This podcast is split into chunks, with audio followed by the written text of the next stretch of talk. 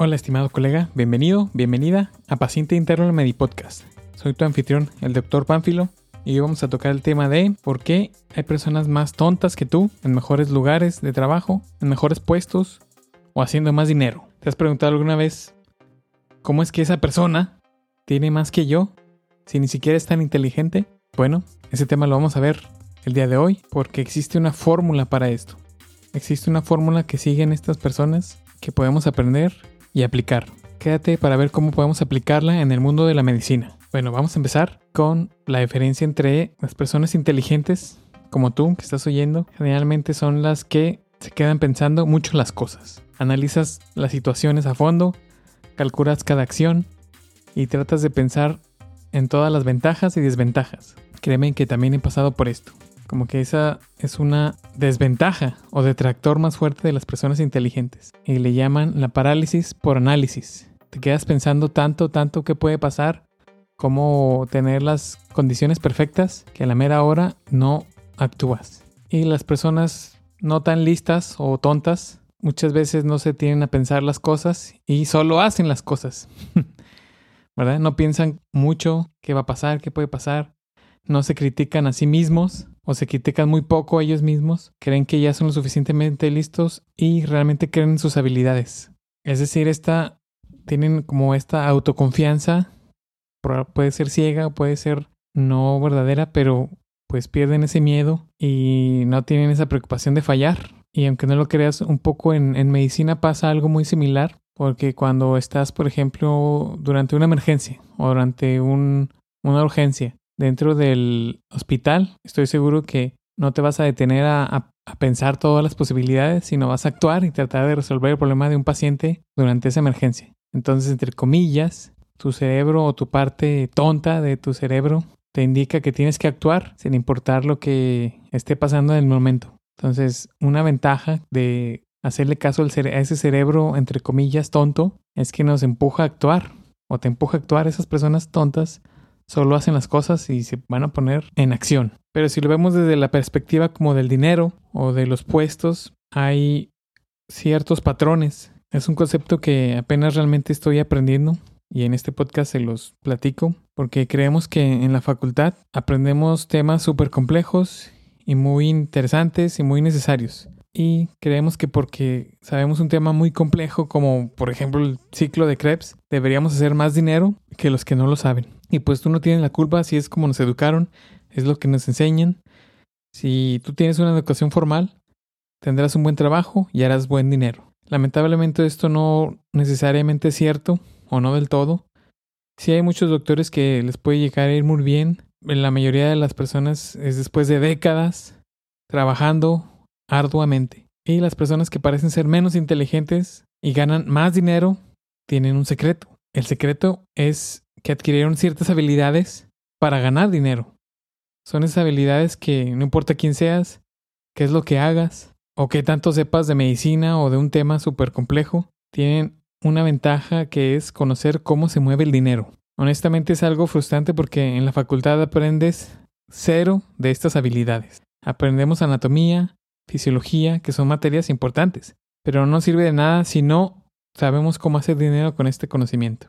En lo personal traté de resumir estas habilidades que este tipo de personas tienen. Dime si las has notado también. Si estás de acuerdo, házmelo saber en Twitter. Mi usuario es arroba dr. Repito, arroba dr. y lo dejo aquí abajo en la descripción. Pero una de las cosas que estas personas que parecen ser más tontas que tú es que obtienen atención. O sea, saben cómo obtener esa atención.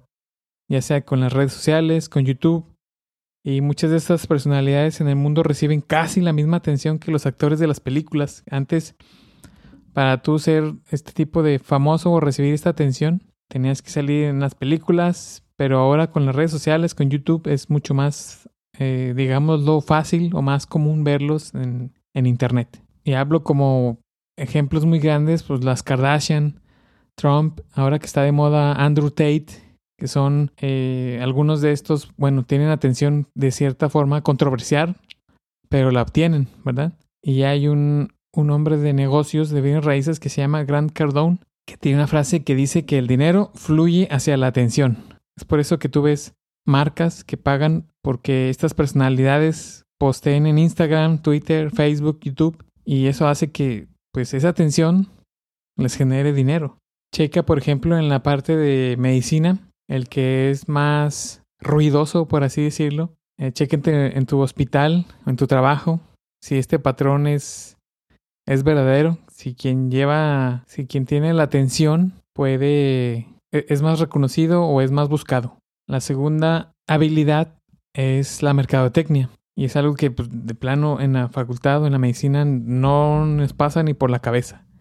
Y pues existen muchas personas que tienen esta gran audiencia o esta atención, pero no significa que hagan dinero. Por eso te decía que si reconocías a alguien que tuviera mucha atención, no necesariamente significa que, haga dinero, pero esa atención es parte de la mercadotecnia. Si tienes ya la atención y además sabes cómo promoverte y anunciarte, ya sea tú como persona o tus productos o tus servicios o tus consultas, es una combinación bastante buena. Checa los videos que ves en YouTube y muchos crean eh, videos como contenido promocional para sus marcas, lo hacen de forma entretenida, lo hacen que la gente considere comprar sus servicios, sus promociones, porque lo hacen realmente divertido o interesante. Es algo que para que puedas aprender algo, para que puedas entretenerte y sea interesante. Pero se trata de crear esa conciencia de tu persona, tu servicio o tu producto. En este caso, personal, pues es que sigues escuchando el podcast, que te parezca entretenido y que participes en los temas si es que te, parecen interesantes.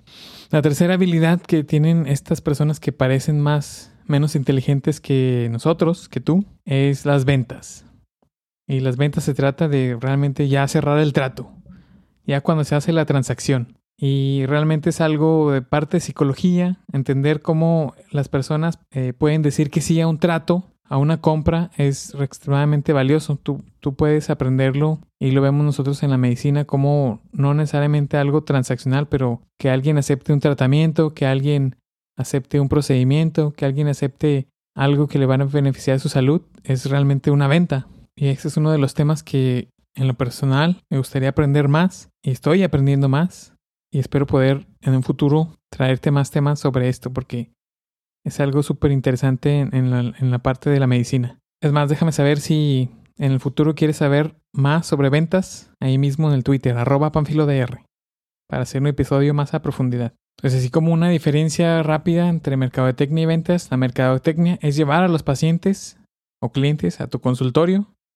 o tu servicio o tu consulta y las ventas es que ya te paguen. Si puedes entender y aprender cómo obtener mucha atención, cómo crear conciencia y dar a conocer tus productos o servicios a una audiencia, tener la habilidad de cerrar el trato, que te paguen, estoy seguro que fácilmente podrás hacer más dinero o llegar a un puesto mejor de lo que tienes ahora. ¿Cómo lo ves tú? ¿Crees que si tuvieras estas habilidades dominadas necesitarías saberte de memoria el ciclo de Krebs completo?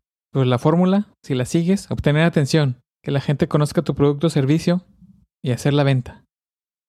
Y yo le agregaría una más como bonus, que es tener esta habilidad social o tener la habilidad de tratar a las personas. Porque no nada más es, en la medicina no nada más es así, venderle.